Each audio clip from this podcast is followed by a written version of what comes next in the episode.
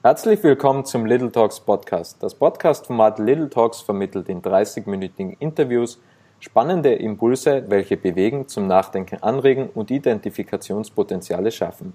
Und heute sind zwei echte Bauerfrauen bei mir im Podcast, nämlich Birgit Bruckner und Claudia Aschur. Heute sprechen wir, wie sich Birgit und Claudia als Einzelkämpferinnen zusammengetan haben, welche Kompetenzen sie haben und was sie mit ihrem Projekt Mindset Money vorhaben. Willkommen in der Show, ihr beiden, und danke für eure Zeit. Hallo, Servus, schön hier zu sein. Hallo Robert, danke für die Einladung. Immer gerne.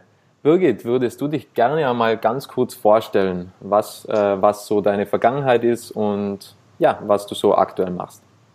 Ja, ähm, meine Vergangenheit hat mal begonnen als Psychologiestudentin. Ich habe das Studium auch abgeschlossen, habe aber dann ähm, während des Studiums schon in einer Bank gearbeitet und habe sieben bis acht Jahre dort verbracht, vom Fondsmanager, Wertpapierhändler bis zur Leitung des Family Office und habe mich dann mit dem Wissen und Know-how selbstständig gemacht.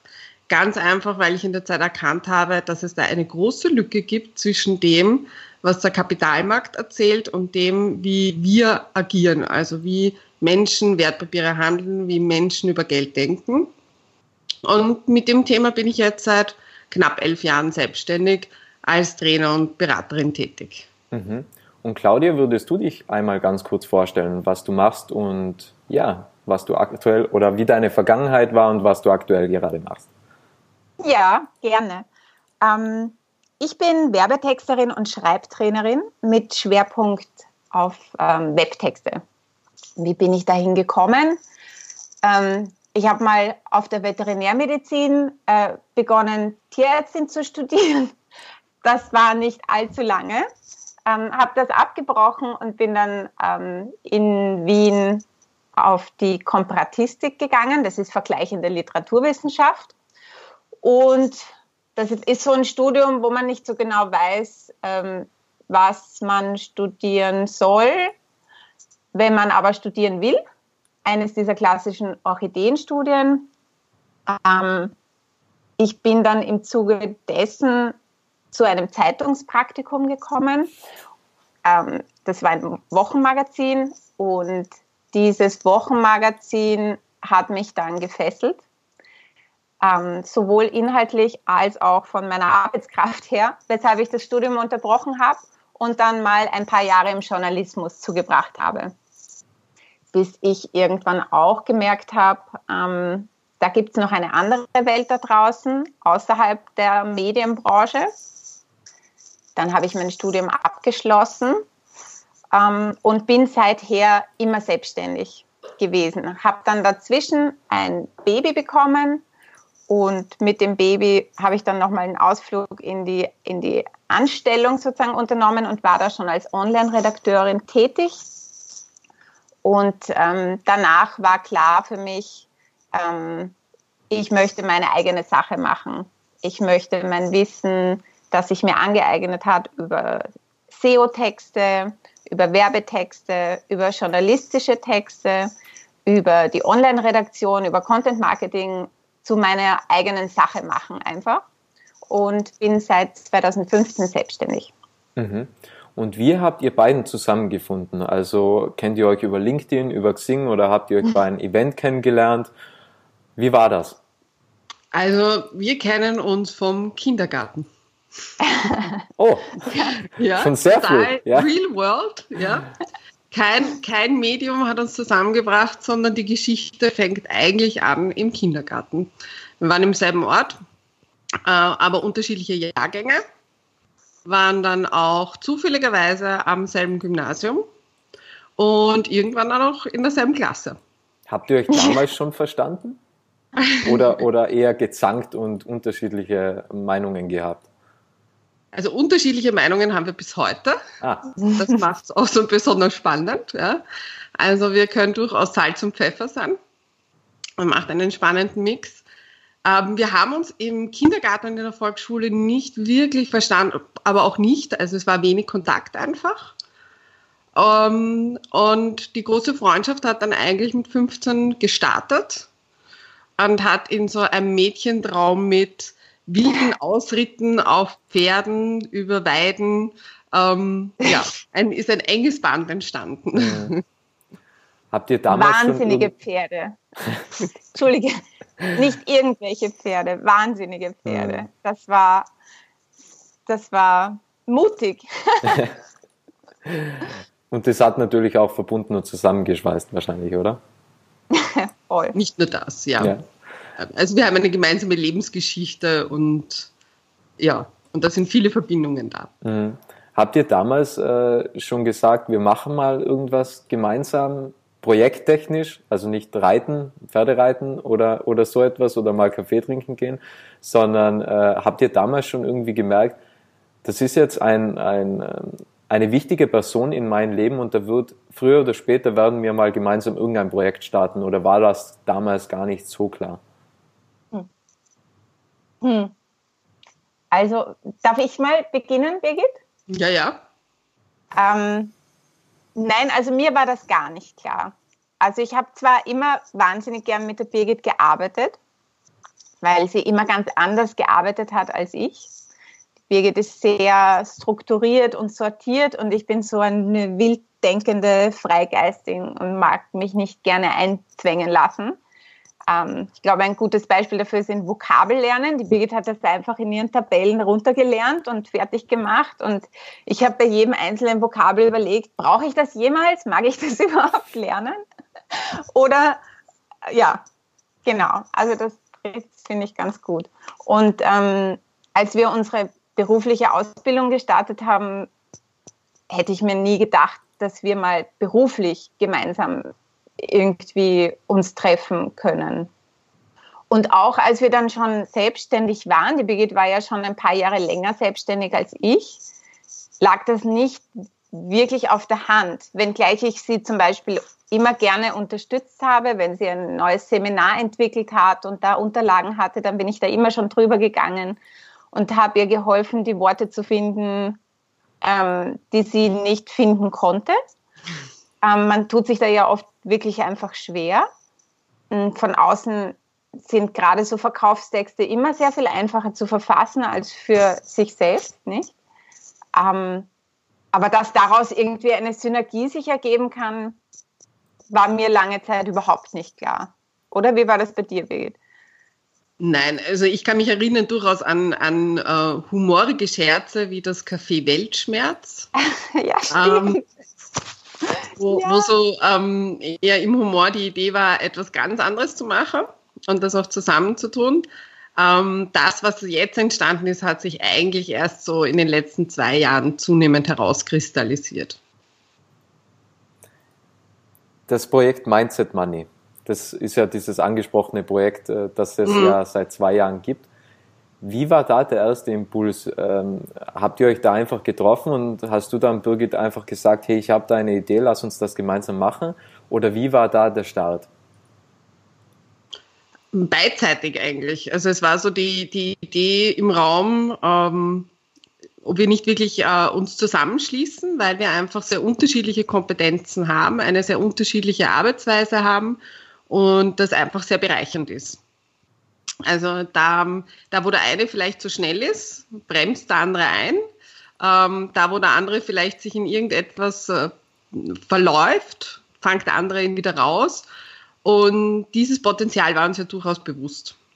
Es hat, das konkrete Thema hat vielleicht ein bisschen gefehlt. Also die konkrete Idee war so, das hat sich dann eigentlich ähm, im, im Sommer, oh je, jetzt muss ich rechnen, 2018, ja, oder? Ja, oh ja, Sommer 2018 war das, wo dann wirklich so die Idee kam zu sagen, okay, nehmen wir das Thema Finanzpsychologie und schauen wir, dass wir das griffig machen für jedermann.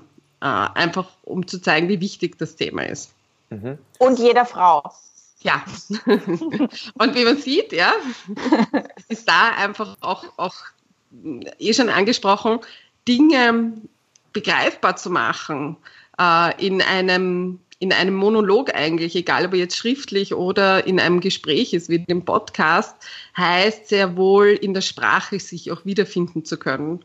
Und wenn man selber sehr verkopft ist und sehr im wissenschaftlichen oder im praktischen Detail, dann verliert man oft da den, den Zugang und den Kontakt. Und ja. das ergibt einfach eine wunderschöne Kombination. Ähm, du hast es ja schon angesprochen, ihr habt ja äh, einen Podcast und, und macht auch sehr viel, ihr macht ja auch regelmäßig Postings und so weiter, was ich gesehen habe. Wie steht ihr zum Geld, beziehungsweise wie denkt ihr, steht die Gesellschaft eigentlich zum Geld? Weil oftmals hat man ja ähm, so diese Thesen oder diese Glaubenssätze im Kopf, Geld verdirbt den Charakter oder, oder reiche Leute haben sich das irgendwie ergaunert.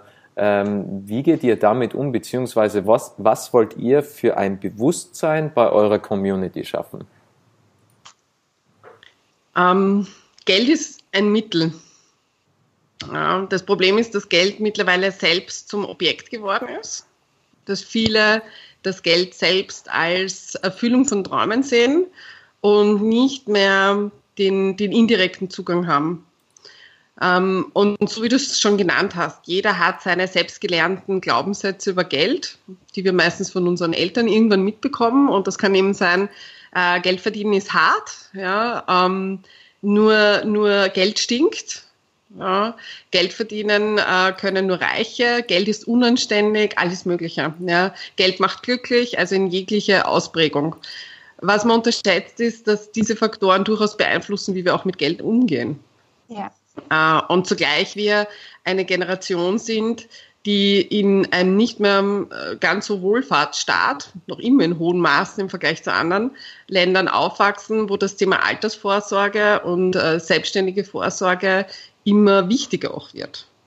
Und das kann ich natürlich auch über über soziale Netzwerke machen, über Kommunen, über Tauschhandel.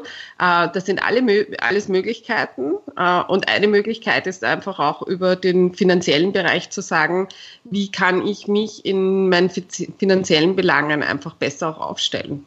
Mhm. Und was sind äh, die Spezialthemen? Also geht es mehr um Aktienmärkte, geht es mehr um Immobilien? Ähm, geht es mehr, wie sieht die Zukunft aus, wie sieht das Bankwesen aus, wie geht man am besten mit Geld um, ähm, was ist am nachhaltigsten. Was sind denn so die, die Kernthemen von eurem Projekt Mindset Money?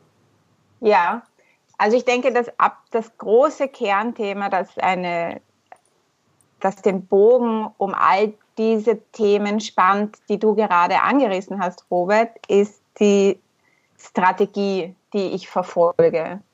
Und ich kann die Strategie erst verfolgen, wenn ich überhaupt mal weiß, wohin ich will. Und äh, um das zu wissen, muss ich mich mal tatsächlich mit mir beschäftigen. Und das knüpft dann wieder da an, ähm, was Birgit gerade gesagt hat, nämlich diese Stereotype, mit denen wir aufgewachsen sind, ähm, wie auch immer die lauten, die muss ich mal für mich ergründen und hinterfragen.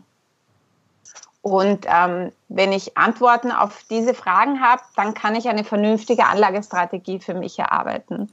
Und mit der kann ich dann erfolgreich sein. Und ob das dann ist, weiterhin mein Geld ins Sparschwein zu schmeißen oder mir ein Depot zu eröffnen und da verschiedene Assets reinzupacken oder alles in Immobilien zu stecken, das muss dann jeder für sich selbst ähm, entdecken. Ich glaube, was vielen einfach nicht bewusst ist, dass Geld ist etwas, was wir Menschen ähm, entwickelt haben und wir eine Geschichte des Vertrauens drumherum gebildet haben. Und die Art, wie wir denken und Entscheidungen treffen, ist nicht ähm, per se auf dieses System ausgerichtet. Das heißt, viele der Entscheidungsregeln, die wir im Alltag anwenden, funktionieren dort super. Aber äh, wenn es um das Thema Geld geht, dann können diese selben Entscheidungsmuster einfach dazu führen, dass wir weniger statt mehr Geld haben. Und unser Ziel ist es einfach, den Leuten bewusst zu machen, schau dir deine Entscheidungsmuster an. Schau dir an, wie du Geldentscheidungen triffst, unabhängig von der Assetklasse. Ich kann mit jeder Assetklasse Geld verdienen oder verlieren. Und ähm, ich weiß auch nicht, was die Zukunft bringt. Und daher finde ich es ganz gefährlich, wenn sich Leute hinstellen und sagen, Kauf ETFs, das ist deine Altersvorsorge, damit hast du alles abgesichert. Oder äh, mit dem Eigenheim bist, wirst du glücklich, weil damit hast du äh, deine, deine Absicherung und auch noch einen Wertzuwachs. Ähm, also so auf einzelne Assetklassen, die als die Lösung darzustellen.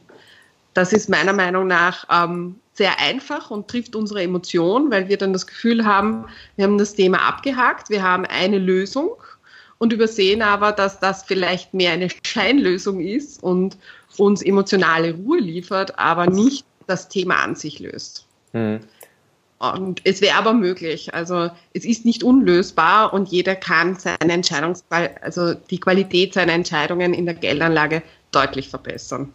Ja, mich eingeschlossen. Ich arbeite auch immer noch dran. Ja, das ist genau, das ist auch wichtig, diese Einsicht, oder das wollen wir auch transportieren, dass das ein Prozess ist, der nicht aufhört.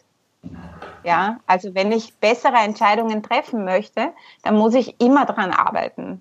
Ja, also da gibt es keinen, keinen Endpunkt, wo ich dann stehen bleiben kann und sage, so, Punkt aus. Mhm. Das gibt es eben nicht. Und am Ball. Es heißt ja oft, ähm, oder zumindest im Leben, man muss sich fokussieren und man muss sich äh, spezialisieren, vor allem in der Selbstständig äh, Selbstständigkeit mhm. weiß man ja das. Jetzt ist es so, viele reden ja immer von, man muss äh, seine Investments streuen. Man muss ein bisschen da investieren, ein bisschen in Metall, äh, beziehungsweise ein bisschen in Gold, ein bisschen im Aktienmarkt, ein bisschen in Immobilien. Was, was würdet ihr denn dazu sagen oder was ist so eure Strategie oder was könnt ihr mitgeben? Ein, ein bisschen zu streuen ist auf keinen Fall ein Fehler, ja, weil keiner von uns die Zukunft vorhersagen kann und ähm, ich weiß nicht, ob irgendwo unter dem Nordpol von mir aus ein riesen Golddepot ist und plötzlich äh, das den Goldkurs ins Wanken bringt oder der Tweet von irgendwelchen Persönlichkeiten dazu führen, dass äh, die Weltwirtschaft sich äh, überwirft. Das ist nicht absehbar. Und ich weiß auch nicht, ob Immobilien äh, in einer gewissen Region den Wert und die Nachhaltigkeit haben, die man heute vielleicht oft vermutet weil keiner in die Zukunft sehen kann, macht es durchaus Sinn, in mehrere Werte rein zu investieren. Dabei sollte man aber auch aufpassen, dass man das Ganze nicht übertreibt. Also dass das Ganze unübersichtlich wird, weil wir dann einfach nicht mehr die Möglichkeiten haben, die verschiedenen Dinge im Blick zu haben. Und ähm, es immer Werte gibt, die auch verlieren. Das gehört zum Diversifizieren dazu. Also ähm, man muss das dann auch aushalten. Was viele machen, ist, sie starten mit verschiedenen Investments und dann verliert irgendetwas und das äh, wird dann gerne mal gekillt.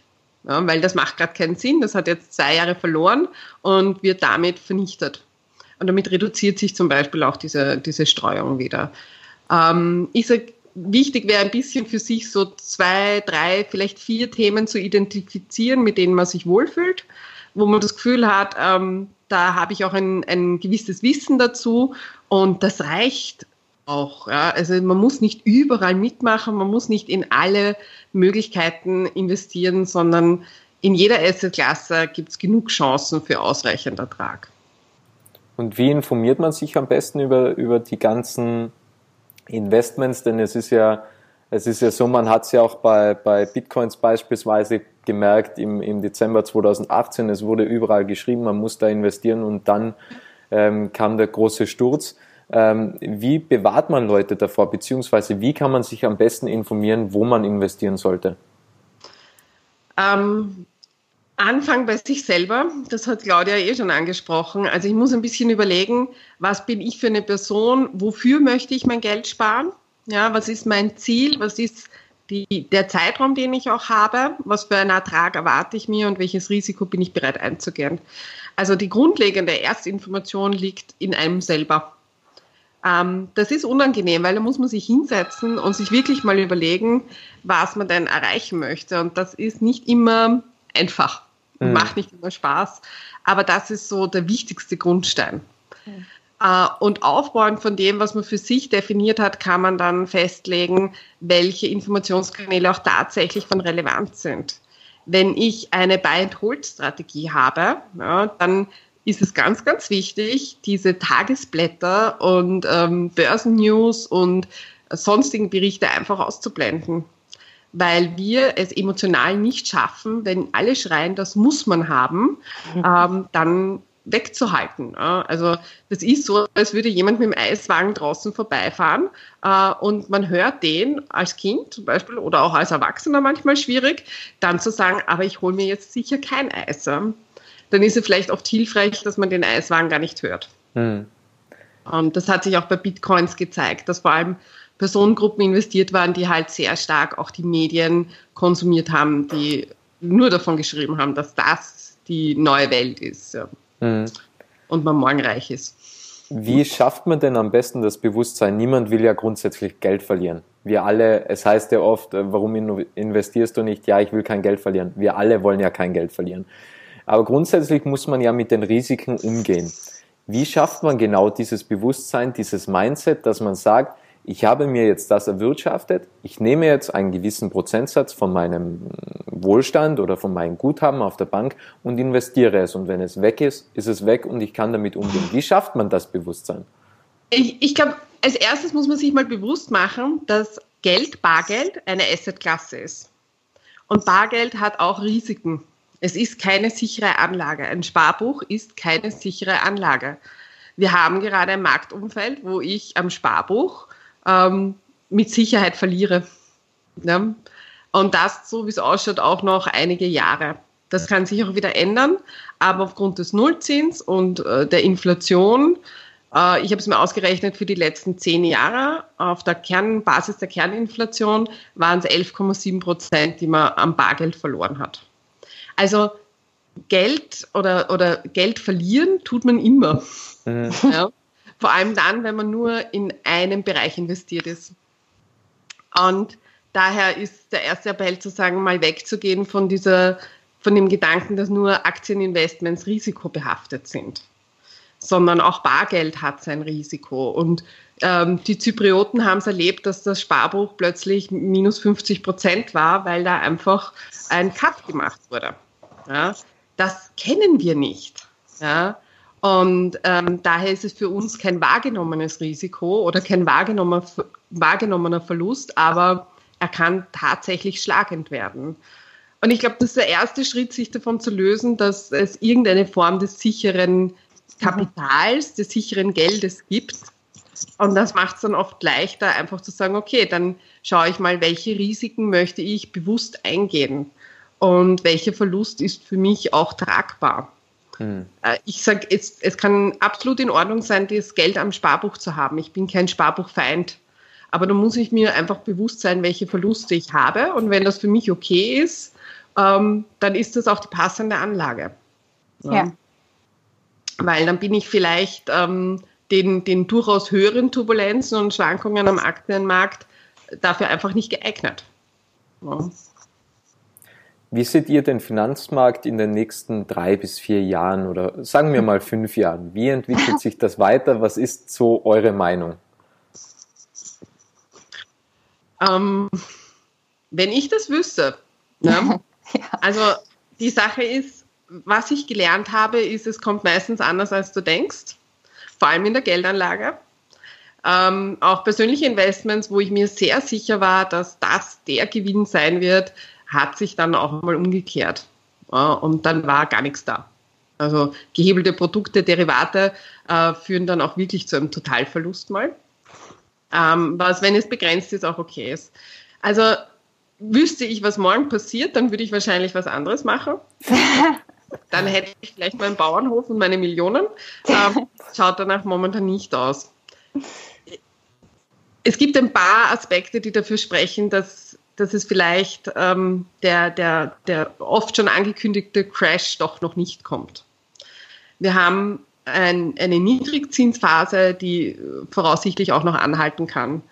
Und wenn man sich mal so Zinsvergleiche anschaut, dann gibt es Nationen wie Japan, die schon sehr lange in einem Niedrigzinsumfeld ähm, durchaus auch gut leben können. Also die Idee, der Zins muss wieder steigen, ähm, kommt vielleicht dann nicht. Und das Geld sucht aber nach Anlagemöglichkeiten und die reduzieren sich. Und wir haben schon Anstiege am Immobilienmarkt gesehen, Anstiege am Aktienmarkt. Das heißt aber nicht, dass dort die Rallye vorbei wäre. Solange noch neues Geld nachströmt, zeigt auch ganz stark die Massenpsychologie, solange kann die Geschichte wachsen.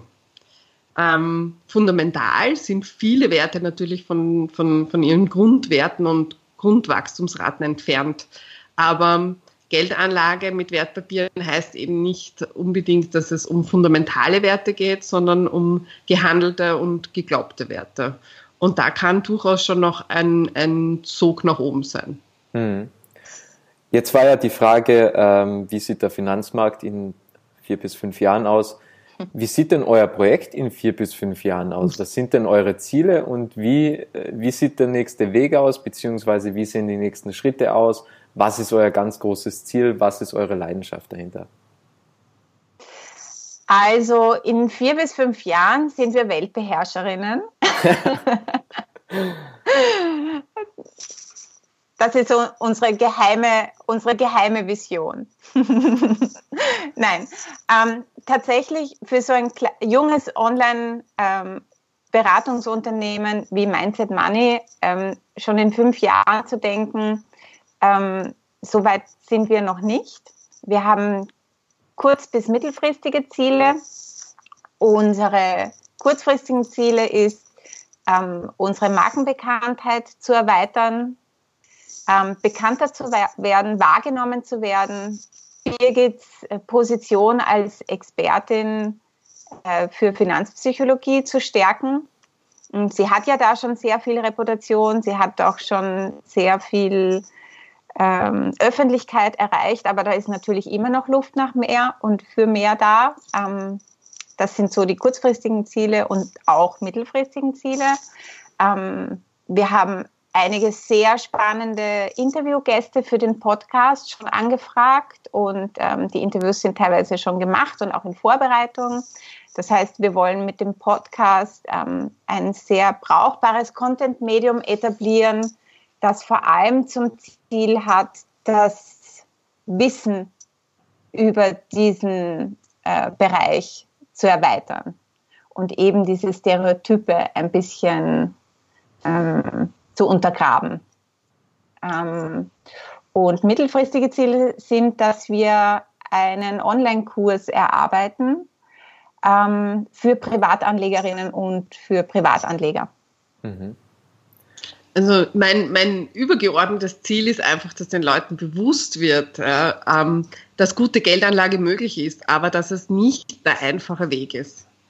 Äh, und wer wirklich nachhaltig für seine für sein Alter auch vorsorgen möchte, muss ein bisschen einen anderen Weg gehen, als vielleicht heute häufig kommuniziert wird. Und ähm, mir tut es einfach weh, immer wieder zu sehen, dass wenn dann der Crash kommt, vor allem die Leute darunter leiden, die es am wenigsten leisten können.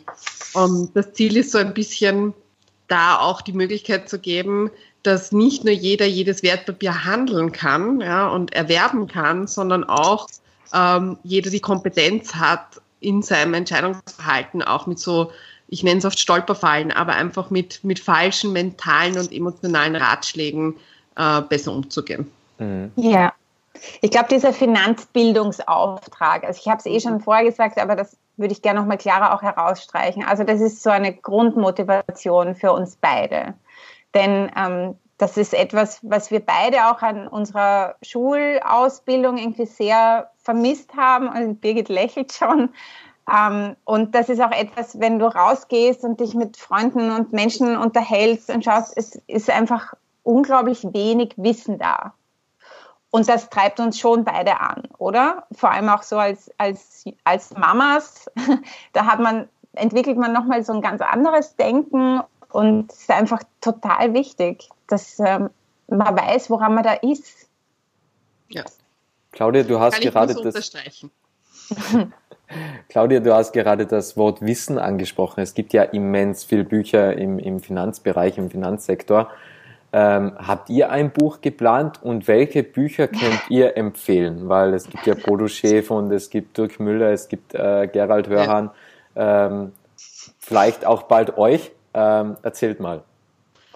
Also wir, wir haben schon, ich, ich, ich führe das kurz mal außenrum aus und dann, und dann die Birgit im Detail. Aber wir haben ein ziemlich starkes E-Book schon, stark im Sinn vom Seitenumfang, aber natürlich auch vom Inhalt, schon erarbeitet für unsere Webseite. Das kann man sich kostenlos downloaden. Das gibt so die fünf wichtigsten Strategien für mehr Ertrag ähm, in der Geldanlage für Anlegerinnen und Anleger. Ähm, und das hilft dabei, so diese klassischen wie die Birgit sie beschreibt, äh, Denkfehler und Entscheidungsfehler ähm, mal aufzuspüren und dann in zweiter Linie auch zu vermeiden. Das Buchschreiben an sich reizt mich natürlich. Ähm, ich bin Schreiberin, aber noch keine Autorin. Ähm, das ist schon so ein Lebensziel, das ich gerne auch verwirklichen möchte. Und ich habe gelernt, sag niemals nie. Das heißt, ja, wieso nicht? Ja, ähm, ich, ich kopfe schon lang an einem Buch, aber es muss auch ein Buch sein, was tatsächlich einen Mehrwert liefert. Ich, ich brauche nicht das, das nächste Buch, äh, More of the Same, sondern mh, mm, ja, ich, ich, ich arbeite noch daran, herauszufinden, wie ich gut ein Buch strukturieren und aufsetzen kann, was dem Leser einen unmittelbaren Mehrwert gibt. Und ähm, Spoiler, ähm, ich glaube, ich bin kurz davor am Ziel. ich, habe, ich habe so eine, eine Vision, eine Idee, wie ich glaube, dass ich das gut, ähm, ja, dass das ein, ein, ein wirklicher Mehrwert auch werden kann. Ja. Sehr gut. Vielleicht kann, kann, kannst du es im Schreibtraining bei mir ähm, noch verlierter ausarbeiten.